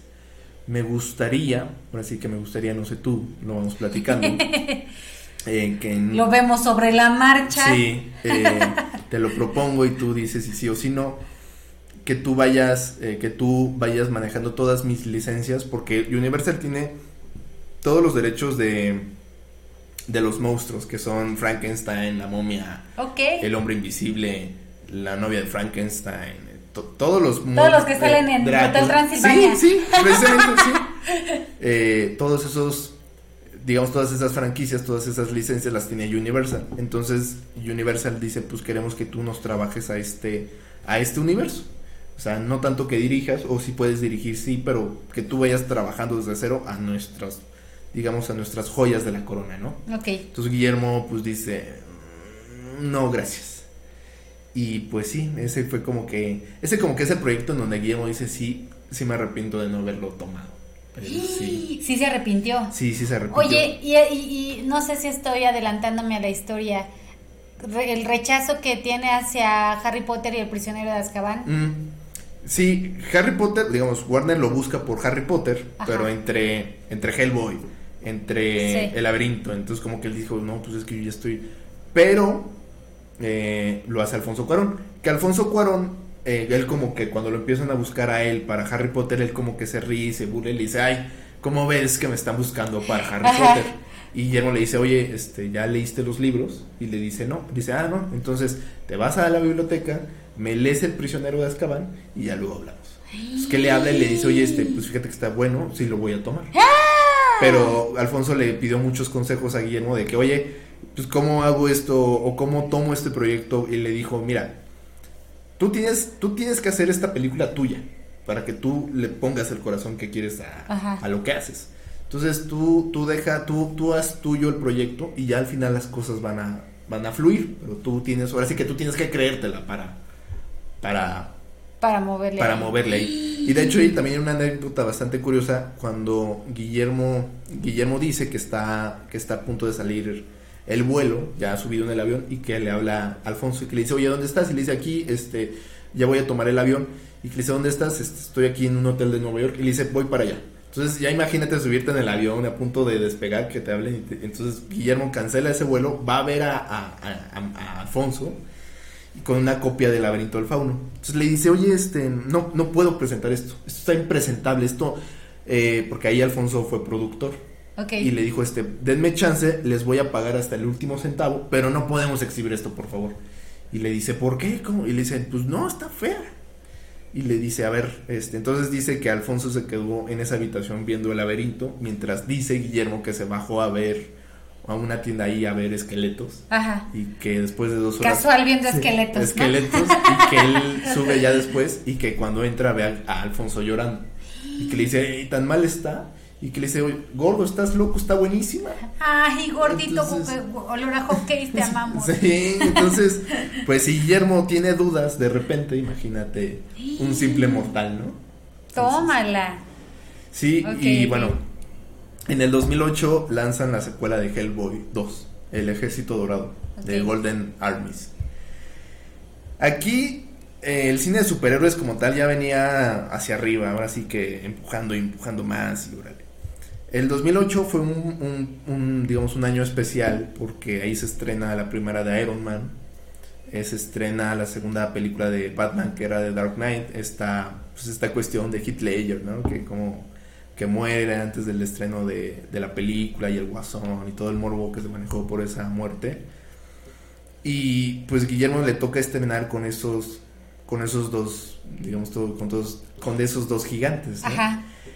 Em, igual es comedia, es una secuela que es mucho más, digamos, épica, mucho más eh, extrovertida. Se ve que hay más dinero, más presupuesto. Eh, también como que él se da ciertas libertades creativas. Él a la hora, bueno, en esta película, en lugar de presentarte o de introducirte a los personajes, ya los, como ya los conoces, pues ya los empieza a trabajar así, ya más fluido. Y pues sí, yo, yo veo las, las películas de Hellboy como muy inocentes, como que muy... que igual, o sea, tienen esa, ese toque bastante, pues de niños, también con un humor negro, pero también de pronto medio sano, o sea, ahí lo bonito de Hellboy es que él en esa en esa película, pues el monstruo azul, que es Doug Jones, el que le hizo el fauno, este, eh, pues em, se, empieza a enamorar de, una, de la princesa elfo, entonces, este, le, eh, pues lo, Hellboy y el lo otro se ponen una borrachera hablando cosas de amor y de eh, los sentimientos y todo. Entonces, en ese año, mientras tú tenías a Batman y al Guasón o al Joker y, y por el otro lado tú tenías a Robert Downey Jr. y a Iron Man, pues Guillermo tenía sus dos monstruitos, uno rojo y uno azul, emborrachándose por amor. ok. Entonces, pues sí, es, curioso cómo él maneja ciertos personajes ahí medio, medio chistosos, medio pues, cómicos, ahí medio eh, puros, por así decirlo. Qué padre, qué padre. Sí, y bueno, eh, del 2008 al 2013 eh, no, no, no saca una sola película dirigida por él. Okay. Él ahí, él empieza a trabajar en un proyecto eh, de novelista. Él empieza a hacer... Pero tiempo, tiempo, tampoco haciendo colaboraciones en otras cosas, sí, ¿o eso sí? Sí, eso sí. Ah, él de hecho produce una película que se llama No le temas a la oscuridad, que creo que está basada en una serie de televisión. ¿Le temes a la oscuridad? Algo así. Ah, sí, yo era fan. Eh, en no el 2000... Que película. Sí, él, él la escribe y la produce. Pero la película igual no, pues no pegó tan bien, no estuvo, y sí, no estuvo buena. Eh, yo la fui a ver al cine y dije, no. Está padre, pero para, para volverla a ver ahorita pronto, pues no. Ok, ok. Este, y él empieza a escribir lo que son sus novelas literarias que son Oscura, Nocturna y Eterna, que es esta trilogía de vampírica de, pues, de cómo los vampiros han estado toda la vida aquí entre nosotros por, por siglos y siglos, ¿no? Y cómo van a tomar el mundo, ¿no? Entonces, desde Blade 2 ya ves cómo, cómo Guillermo ve a estas criaturas más biológicas, más salvajes, más silvestres, más, más bestias, más animales, en lugar de ver a estos seres, eh, digamos, galanes y guapos y aristócratas y elegantes como un vampiro, pues los ve más como, monstruos, como, como lo que son, ¿no? Entonces, este, ahí pues él empieza a trabajar esas novelas. Em, y en ese entonces Guillermo estaba sacando adelante em, lo que vendría siendo la precuela de, del, Señor de los Anillos, que era el Hobbit, ¿no? Este, él tengo entendido que él iba a hacer, eh, iban a hacer dos películas. El Hobbit pues es un cuento, es un libro, pero pues, aquí hicieron tres, ¿no? Tres películas. Entonces con Guillermo iban a hacer dos. Él, él trabajaba mucho de la mano con, con, Peter Jackson, el director de la trilogía original del Señor de los Anillos. Pues son fantásticas. Ajá. Este. Y por X o Y situación como que el proyecto no, ahora sí que no arrancaba y no arrancaba y no arrancaba y él ya tenía bocetos, él ya tenía diseños, él ya tenía dibujos, él ya tenía pues, de todo, ¿no?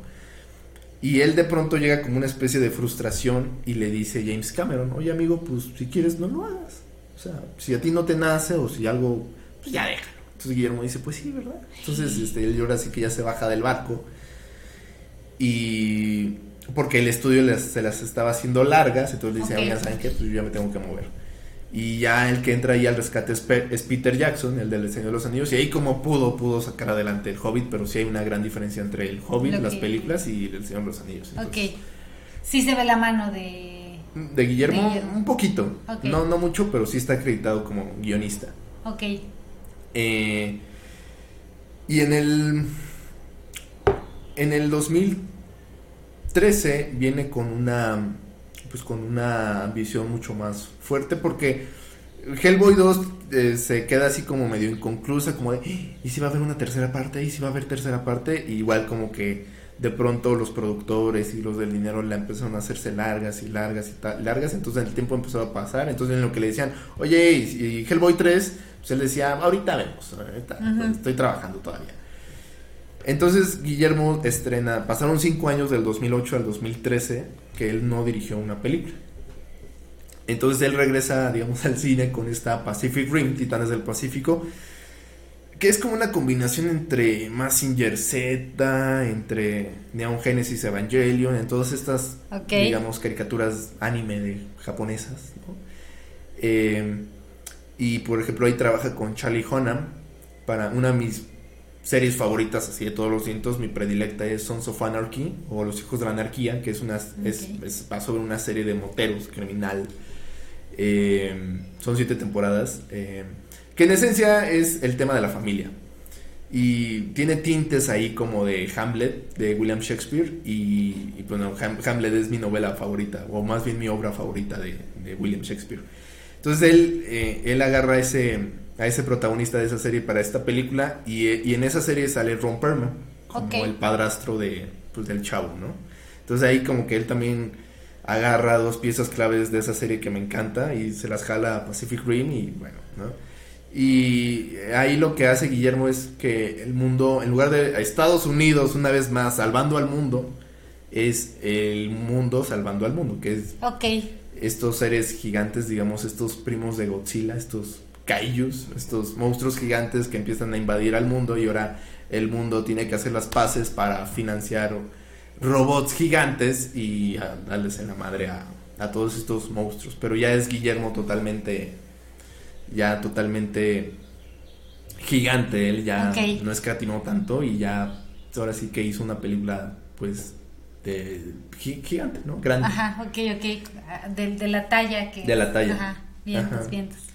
Y bueno, Guillermo ya después del 2013, de hecho fue una película que vino a promocionar aquí a México. Eh, y pues sí, fue un blockbuster de verano. En ese entonces pues ya con este auge de los superhéroes, en ese año también se estrenó Iron Man 3, Thor, The Dark World, este, Man of Steel, esta reinvención de Superman. Y Guillermo pues tenía que hacer lo propio con sus robots y monstruos gigantes. Entonces fue como que la película del verano. Y em, la siguiente película es La Cumbre Escarlata, eh, Crimson Peak. Sí, sí, sí. Esa está en Netflix. Esa está en Netflix, sí, que también por si quieren ver películas ahí medio, pues de octubre, noviembre, también esa es buena. Em, es, es, una película, a mí me gustó, de hecho también la fui a ver ahí por, por el mes de octubre, en el 2015. Me gustó, me gustó.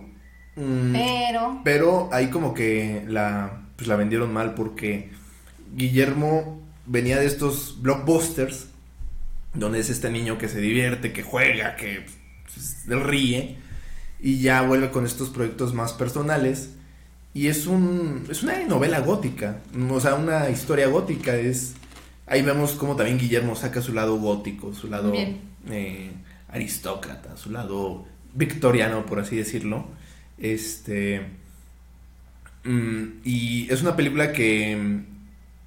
Pues la vendieron como una película de terror. Pero no era precisamente una película de terror. Era como un romance gótico. Un. Un triángulo ahí amoroso, medio extraño, medio bizarro. Entre una joven escritora que ha tenido experiencias y contactos con fantasmas. Precisamente con la. con la pues con el fantasma de su madre que la advierte sobre la cumbre escarlata y se enamora de este eh, em, varón que interpretado por Tom Hiddleston, que es Loki en The Avengers, y esta chica Mia Wiyasowska, algo así, perdón si, menciono mal el nombre, pero es Alicia en el País de las Maravillas. Ah, ya sé cuál, sí, sí, sí, Por, no sé cómo se apellida. Dirigidas por Tim Burton y con Jessica Chastain. Pero antes de, ese, de esa película, en el 2013, igual eh, Guillermo produce una película que se llama ah, ah, Mamá o Mama. Em, dirigida, escrita y producida por Bárbara y Andy Muschetti. Estos hermanos argentinos eh, son apadrinados por Guillermo, en por recomendación de Guillermo Navarro, que le dice, oye, este, pues fíjate este corto que me encontré y pues estos chicos son argentinos, entonces pues vamos a apoyarlos, ¿no? Entonces Guillermo dice, ahora le va. Eh, entonces Guillermo apoya lo que es esta ópera prima de, este, de estos argentinos y esa, esa mancuerna entre productora y director eh, son los que próximamente se van a hacer cargo de It, de las películas de It. Y bueno, ahorita, en oh. este instante, están trabajando en la adaptación de, de Flash de DC Comics, ¿no? Este. Al final te voy a hacer una pregunta, recuérdame que te voy a hacer una pregunta. Sí, claro. Entonces, este, bueno, él llega con esta. Con esta película de La Cumbre Escarlata. Y es un. Como que Guillermo no, no se quedó satisfecho con los resultados. De hecho, en ese año también iba a venir a promocionar la película al Festival de Cine de Morelia y por una cuestión de salud, pues le dijeron este, ¿no? Y pues ahí como que quedó con esa espinita, ¿no? Y es una, es una película también, a mí me, gusta, sí me gusta. Este, digamos que podría ser como que la, pues la media hermana del Espinazo del Diablo, la, forma en cómo plasma a, los fantasmas y esta idea que tiene, pues sí se relaciona un poquito con, con lo que fue el Espinazo del Diablo. Y sí, no, no, no estaba tan, pues digamos, tan perdido, tan equivocado con esa idea, ¿no? De esa, de, pues, al final cuentas de los fantasmas. Pero en el 2000, eh, creo que en el 2016, 17, ahí ya venía trabajando lo que hasta ahorita yo creo que ha sido su, su proyecto más, pues más grande porque The Shape of Water, o La Forma del Agua, es, una es la película más, pues más madura de Guillermo, eh, la más adulta, la más seria en términos, pues, de política, de romance, incluso es la más sexual, por así decirlo, eh, em, con pues, desde Cronos hasta acá como que venía haciendo paráfrasis de su infancia y el Guillermo chiquito y el Guillermo con esta relación con de, su abuela y el Guillermo mm, que prefería leer y que prefería estar solo y demás. Entonces como que ya Guillermo a sus cincuenta y tantos años como que dice no ya ya voy ya tengo que soltar mi infancia Ajá. y y ya ahora sí que se propone hacer una, la película más madura, que es precisamente el, el, el, cómo te tienes que, mm, ¿cómo decirlo? Cómo, cómo en lugar de enamorarte de alguien más, tienes que reconocerte en el otro para decir, ah, eso es lo que me gusta, eso es lo que yo tengo y eso es lo que de verdad me atrae de no me odies, No me odies, pero no la he visto. ¿No la has visto? No puede ser, no puede ser. Eh, Se va a querer ir ahorita, no te vayas, por favor. Es una película muy bonita. Pero ya la voy a ver, la voy a ver, la voy a ver. Es una película muy, pues yo creo que muy, muy tierna, muy, precisamente con Doug Jones nuevamente, que interpreta al, pues a este hombre anfibio, a este dios anfibio. Pero bueno, eh, eh, Dios mío, ya para qué digo, te, la tienes que. La tienes no, síguele, síguele, síguele. A mí no me importa que me spoiles. Si vamos a poner spoilers más, acuérdense que. no, no, no, no, no, importa, tú dilo, tú dilo. no me importa si me spoileas. Pero sí es una película que, que te toca muchas eh, fibras sensibles, que sí te toca muchas, muchas cuestiones. Por ejemplo, siento que hoy en día vivimos en una era en donde, pues, donde la imagen eh, cuestiones materiales, cuestiones que son muy banales, muy tribales, pues son las que están al frente a la hora de estar con alguien o a la hora de conocer a alguien, cuando lo esencial es realmente aceptar tus virtudes y tus defectos para que no, no, no traiciones, digamos, tu naturaleza y que alguien pueda verte con, con esos ojos en donde no necesitas cambiar algo o sacrificar algo para estar con esa persona, sino al contrario siendo que todo lo que tú eres, tú eh, tienes esa, ese, esa don, ese don y esa dicha de decir, bueno, todo lo que soy no lo voy a cambiar por nada ni por nadie. Y si me reconozco en la otra persona, pues qué mejor, Entonces como que ese es el mensaje de esa, de esa, mm, de esa película. Guillermo desde entonces, bueno, desde sus primeras películas, él em, trabaja lo que son biografías de sus personajes entonces se acerca con los actores y dice, mira, esta es la biografía del personaje, esto es lo que no le gusta, esto es lo que sí le gusta, esto es lo que come, esto es lo que no come, esto es lo, este es su signo zodiacal. Así como que hacen toda una, pues sí hace toda una estructura de, de cada uno de sus personajes. Y aquí no fue la excepción, aquí creo que realmente se desbordó muchísimo en este proyecto. Igual curiosamente él dijo, él va a ser esta mi última película y ya está aquí, gracias. Este, sí es una película, una película que durante la filmación en la producción sí le costó mucho trabajo sacar adelante porque dice que todo, todos los días pasaba algo, o se accidentaban, o la escena no quedaba, algo pasaba que no. Pero bueno, eh, con esta película él gana el Oscar, creo que creo que gana el Globo de Oro a Mejor Director, creo que también gana el, el, el, el, Oscar a Mejor Director, y en ese momento cuando Guillermo gana el Oscar como tal, para mí, haz de cuenta que para mí era como si México ya hubiera ganado el mundial. O sea, para mí era como, o sea, yo lo viví, yo lo grité como, como, como un triunfo de, de, México. Ah, qué bonito. Eh, es, ahorita que mencionas esto, digo, no, sé si mencionarlo como al final, como el símbolo que es, tal cual en el cine, Guillermo del Toro para México. Sí. O sea, sí tiene, ¿no? o sea, eh, y, y, y pues yo, a mí me da cierta cierto sentimiento porque también eh, cuando yo estaba viendo precisamente estas cuestiones de la universidad y me acuerdo que en ese entonces era como febrero, creo que fue en febrero cuando fui a pedir informes y dije, ah, bueno, me, gustó, me voy a quedar. Este, creo que me tomé la foto y ya espérate hasta septiembre, ¿no? Este, entonces, en ese inter, pues yo tenía muy, muy, muy, muy vivo ese, pues esa emoción y esa, ese sentimiento por Guillermo de haber ganado el Oscar, este, eh, cómo viví ese momento. Es una película que también, em, pues sí, es, muy, muy bonita. Es muy, entre esa y el laberinto hay como un, un tiro ahí bastante cerrado, bastante fuerte. Eh, y sí, es una película que yo creo que es la más, la más lograda de Guillermo. Es un, es un, es una película que igual mientras la ves y la ves y la ves y, y no estoy segura, pero tengo entendido que es también su favorita. Sí, es su favorita. Él, él, él, él, ahora sí que porta esta, esta playera como una playera con una camisa bien puesta y él dice, esta es, esta es la que más quiero, esta es la que más amo, esta es la sí, que sí, más... Tengo, eso tenía entendido. Sí, porque él, por ejemplo, él empieza a hablar del diseño de los personajes y él cómo empieza, así lo dice, a decodificar el color del, de la criatura, de cómo...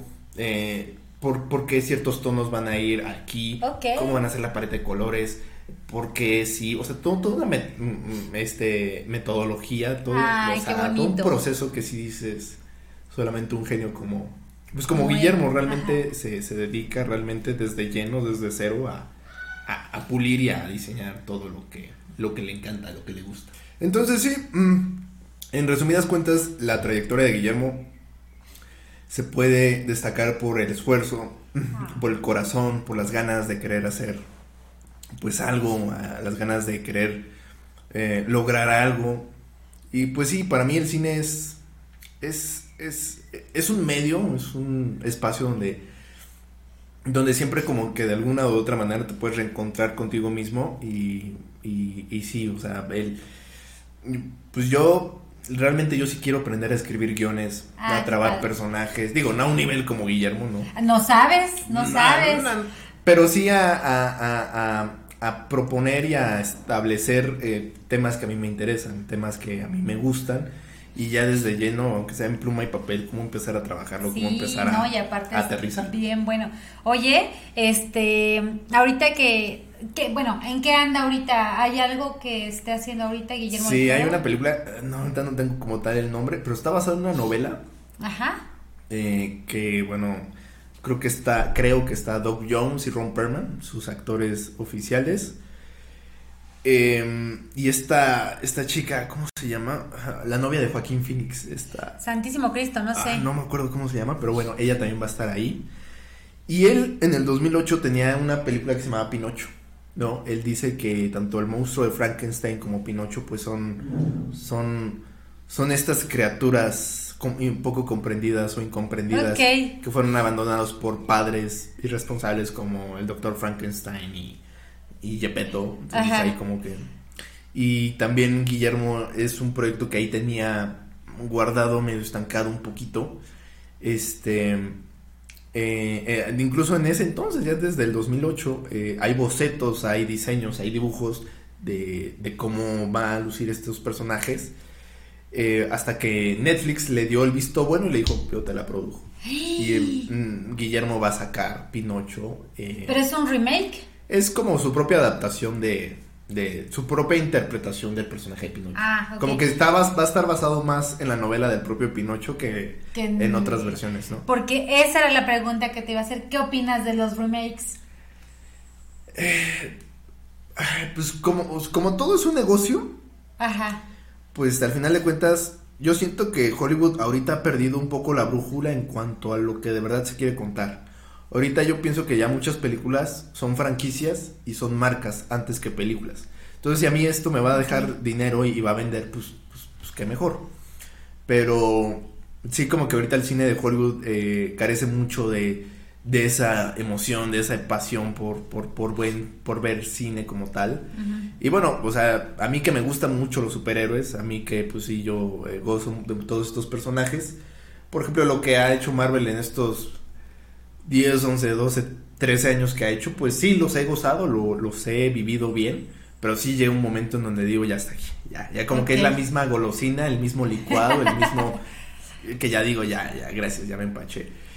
Y, y pues en este tema de, pues de Pinocho también es, es muy curioso, porque aquí Guillermo, lo que quiere hacer Guillermo aquí en México es que hacer de Guadalajara, la escuela oficial para estudiar animación stop motion. Ok. Entonces hacer como una especie de semillero para que si tú quieres aprender esa técnica, pues tú, ah, ah, el, digamos, el, lugar ideal que, que, que, te podría servir para estudiar ese tipo de técnicas es precisamente Guadalajara. Entonces tengo entendido que ese proyecto de Pinocho vino a, vino a México, bueno, vino a Guadalajara a, a trabajarlo y hay grandes talentos como Kate Blanchett y Ewan McGregor que van a prestar las voces a ese, pues, proyecto. Sí. Vientos, vientos. Ok, sí, porque eh, sí, está, eh, justo estaba pensando ahorita que, que hubiera pasado si Guillermo del Toro hubiera hecho el remake de Brujas, que tenía como muy buenas expectativas y de repente... Mm. Pues es que ahí lo que tengo entendido es que Guillermo, tanto Guillermo como Alfonso pusieron dinero. El director en Brujas, creo que ahí fue Robert Zemeckis, el, el de mm, Volver al Futuro, Forrest Gump, eh, El Expreso Polar y todo esto. Sí, no es un remake que a mí no me gustó. A mí yo, yo me, quedo con Angélica Houston. Entonces, este, ahí lo que tengo entendido es que él más bien puso dinero y demás, pero no, no se vio, no se vio tan involucrado en la parte creativa, digamos, de, de la película, pero sí. Hubiera estado muy bien. Sí, y pues también ha habido películas donde, o proyectos donde de plano no, no pasa nada con ellos de Guillermo, entre ellos este universo que quería crear Universal de monstruos. En su momento, en el 2013, Guillermo también tuvo la oportunidad de hacerse una película de DC Comics, que es La Liga de la Justicia Oscura, o Justice League Dark, que era como estos personajes más sobrenaturales de DC como Deadman, John Constantine, Satana, Something, eh, que digamos combaten el, las fuerzas del mal y, de lo sobrenatural, ¿no? Entonces también él presentó un borrador a Warner, pero como Warner desde hace años está perdido, pues le dijeron, nosotros te hablamos y nunca pasó nada con ellos. Pero sí es, eh, Guillermo es, queda comprobado que es, una eminencia, es un genio, es, un, es brillante. Sí pero lo que más destaco de Guillermo es su nobleza. o sea, que de verdad él nunca pudo, pudo y puede tener momentos de crisis, de ansiedad, de depresión, de, de decir ahora qué voy a hacer.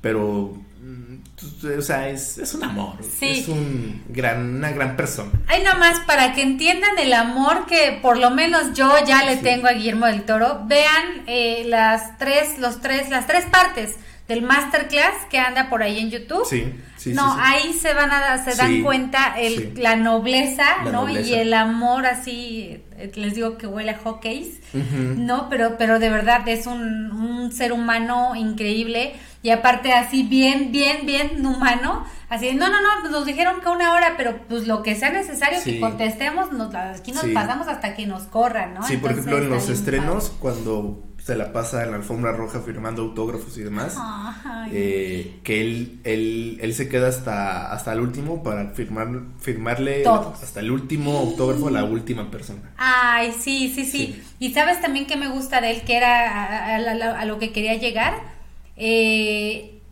la parte de que trae a México bien puesto Sí, así, sí. ¿no? Es alguien que no, no olvida sus raíces. Ajá. Eh, pues, por ejemplo, yo veo a otros personajes como Hugo Sánchez, Ajá. que de pronto si dices, pues a lo mejor sí podrá ser el gran futbolista, el pentapichichi, la estrella mundial, el futbolista, el deportista y demás, pero que sí, sí dejan mucho que desear en el aspecto humano, en el aspecto Sí, claro. persona, ahí sí dices, pues bueno, eh, ¿qué se le puede hacer? Pero Guillermo, o sea, si, si Guillermo no es mamón, como que no le puedes perdonar a, a, alguien que sea tan, pues tan sangrón, tan Sí, payaso, Y aparte, sabes que, por ejemplo, hay, hay entrevistas en donde, una, una específicamente en donde una, este, una chica, no me acuerdo del origen, pero eso no importa, este, le pregunta que por que cómo le hace para tener la habilidad. ¿no? Para trabajar así cosas terroríficas y monstruos y cosas, pero también tener así un buen corazón. Y lo único que le contesta es, pues porque soy mexicano, ¿no? Sí, porque soy mexicano y Porque soy mexicano, chaparrita. Guillermo- ¿Qué querías? cuando Guillermo gana el Oscar, él hace como una especie de tour o de gira eh, para volver a casa. Por ejemplo, él cuando gana el Oscar, lo primero que hace es venir a México y no solamente a venir a dar sus clases, sino a reencontrarse con su familia, con su papá, con su mamá, con sus hermanos, con sus raíces. Y después se vuelve a ir a España a, terminar de agradecerle a, España y a todos los que han estado con él este, todo, en toda esta trayectoria. Entonces, por ejemplo, en España le hicieron un, un homenaje con Eduardo Noriga, con todos los actores del laberinto, de, de este- del Espinazo, con Ron Perlman, con un, un español que también es su gran amigo, que es Santiago Segura, que siempre se lo agarra de bajada. Y en ese, en ese homenaje tú, tú, lo, tú, tú los escuchas hablar de Guillermo, de, de cómo es Guillermo, de cómo cuáles fueron sus primeras impresiones de Guillermo, cómo se, cómo se sentaban a platicar con Guillermo, cómo era llegar al set y filmar con Guillermo y estar con... Te hace llorar. Yo, yo cuando escucho... a- ¿Está ahorita, está en este, Sí. de fácil acceso? Sí, está en YouTube, eh, bú- búscalo como Guillermo del Toro España. España, algo así, y ahí te va a aparecer, salir. ¿no? Eh, y, y tú los escuchas hablar y a mí me, eh, por, ejemplo, con todo esto de la pandemia y todo este encierro y demás, yo, me, yo por ahí, por septiembre, octubre del año pasado me puse a ver eso, porque ahí estaba un poco medio chip y medio cabizbajo, entonces me pongo a ver eso y empiezo a llorar, y empiezo a llorar, y empiezo a Ah. llorar, y empiezo como que... Y este... Y, y, o sea, dices, es que Guillermo... Guillermo es Sí, Guillermo. que es Guillermo. Ajá. Sí, sí, sí. Va- vean, vean nada Sí. más entrevistas ahí en YouTube o cosas que tengan que ver con él para que se enamoren de la Del gran, persona que actor, es. ¿no? del gran, del actor, gran director, todo, del gran todo. es. Este, yo tengo un amigo que me dice es que yo la verdad no me enorgullezco de ser mexicano, no, porque por la educación que tenemos, Sí. porque nos falta mucho y por un momento entraba en razón y decía a lo mejor tiene razón. Pero sabes qué, por personas como Guillermo del Toro, uno sí se enorgullece y dices, ah, huevo, ese Digo, es mi pinche Guillermo Mi chingado. intención no es como que descubrir el hilo negro y demás. Pero yo, yo, yo uno de los, yo, si a mí me dijeran cuál es el, tú crees, cuál tú crees que sea el principal problema de México, así por desde décadas Así, pasadas hasta ahorita, la educación, ¿no? la autoestima. Si nos enseñaran, Tómala. si nos enseñaran desde niños, así desde, desde que somos alguien, desde que a querernos y a respetarnos y a creer en nosotros mismos, a, de verdad tener confianza. Changos. o sea, puede venir cualquier político y, no va a poder con nosotros porque nosotros primeramente vamos a estar preparados para creer en nosotros y para hacer lo que de verdad queremos hacer. Yo pienso que la vida se trata de encontrar tus pasiones y que no te las sepas explicar. Es como de, no sé por qué, me gusta esto, pero me gusta y quiero dejar el alma en lo que hago. Y en la vida no vas a tenerlo todo. Mientras más creces va a haber más pérdidas. O sea, va a haber varias cosas que sí te van a poner como que en la necesidad de hacer un balance en tu vida. Pero pues todo, no hay límite, nada más es como que concentrarte a qué es lo que de verdad quieres, qué es lo que tú de verdad quieres para ti y de ti y ahora le va. Pero el problema yo creo que del mexicano es que nos enseñan a, es que si no sacas 10, pues no eres nadie. Es que, eh, eh, pues, ¿para qué estudias? Consíguete un trabajo y ya, este, o consíguete al marido que te mantenga. O entonces cosas así que dices, pero es que así no. O sea, si cambiáramos como la mentalidad y la manera de, de verdad de querernos. Ya, ajá, sí, sí, me encanta, me encanta tu forma de pensar. me gusta cómo piensas. Oye, no, y aparte sabes que ahorita que estás diciendo esto, es totalmente cierto. Ya filosofando un poquito, ¿qué tal si lo traemos en los genes? O sea, pensando en, que por ejemplo, en la conquista. Eso es lo malo, que, que, que, es como de no, o sea, como que tener esta, este, digamos, este ADN sumiso. Ajá, les pusimos en charola, de, charola de plata y todo. Por ejemplo, está esta preocupación de que es como cuando deje de, cuando me reciba, voy a ser desempleado.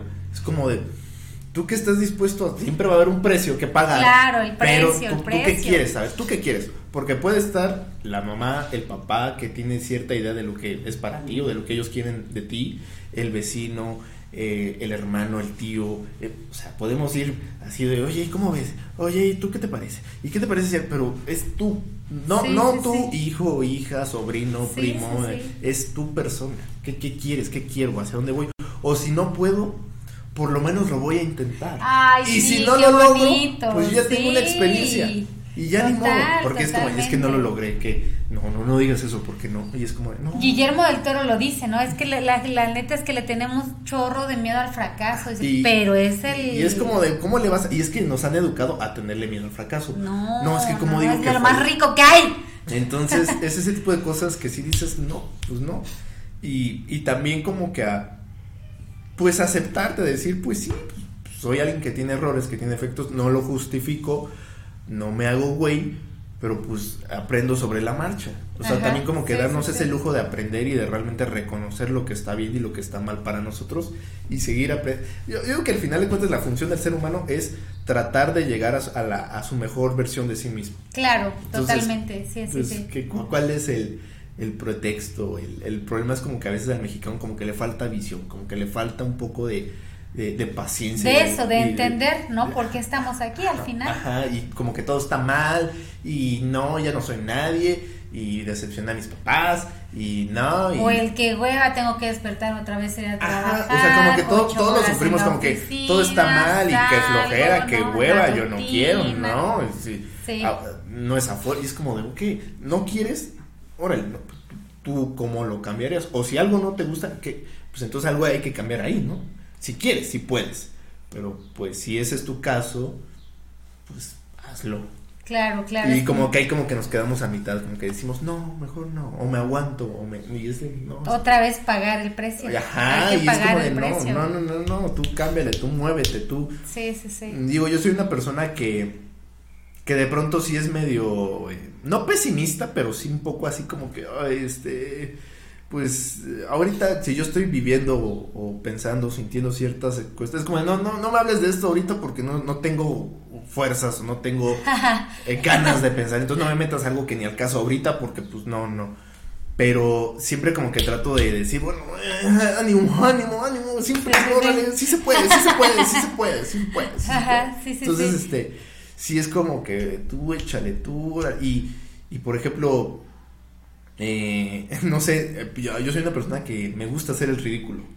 Yo, como que prefiero que me digan, ay, ay, este loquito, ay, este. Mil veces, prefiero mil este veces. Este es un locazo, o de plano este güey no lo entiendo, de plano que, hacer el típico perfil o el típico usuario de que, ah, no, este, yo tengo una vida perfecta. Ah, no, pues si estoy en la playa, pues entonces me voy a tomar un montón de fotos y voy a andar faroleando y voy a andar acá y, y andar pretendiendo y parchando algo que no soy.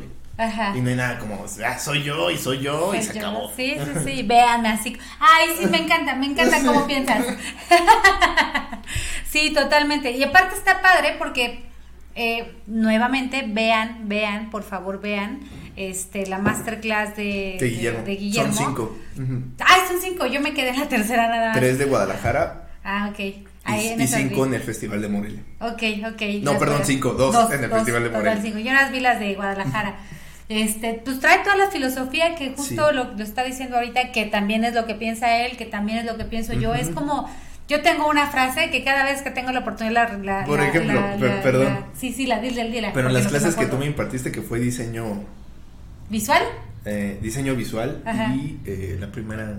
Esa, es diseño Diseño- visual y edición de imagen. Ahí yo no sabes cómo sufrí, sobre todo en la segunda. Ahí Ajá. yo por esa cuestión del en línea y los Ah, nuevos sí. programas. Sí. Ahí te juro que yo sufría. Yo, yo iba a un punto donde no lo voy a lograr y no voy a Ajá. poder y qué voy a hacer. Y, incluso hasta me daba pena como que pedir ayuda. Era como de, entiende, yo no, yo no soy tan bueno en esto, pero pues voy a intentarlo, voy a hacer lo mejor posible para, para, para, pues para aprender, no tanto por el 10, o para, No, sino para para, aprender, decir, pues tengo que claro. hacerlo y si ahorita esto me tocó estar bajo estas circunstancias, pues ni modo, pero eso no, no, no pasa nada. Ya neteando aquí, y eso que nada llevamos un, un tequila, ¿eh? pero ya neteando, se, te, lo, te lo dije, ¿no? O Sí. sea, se ve un, un cambio, ¿no? Desde la primera clase que me dijiste, no sé nada y me cuesta mucho trabajo, Sí. al final dije, órale, o sea, pues sí, sí se ve que, sí, Sí. se ve que le Sí. entró ahí al quite, Sí, ¿no? sí, Con sí. el programa.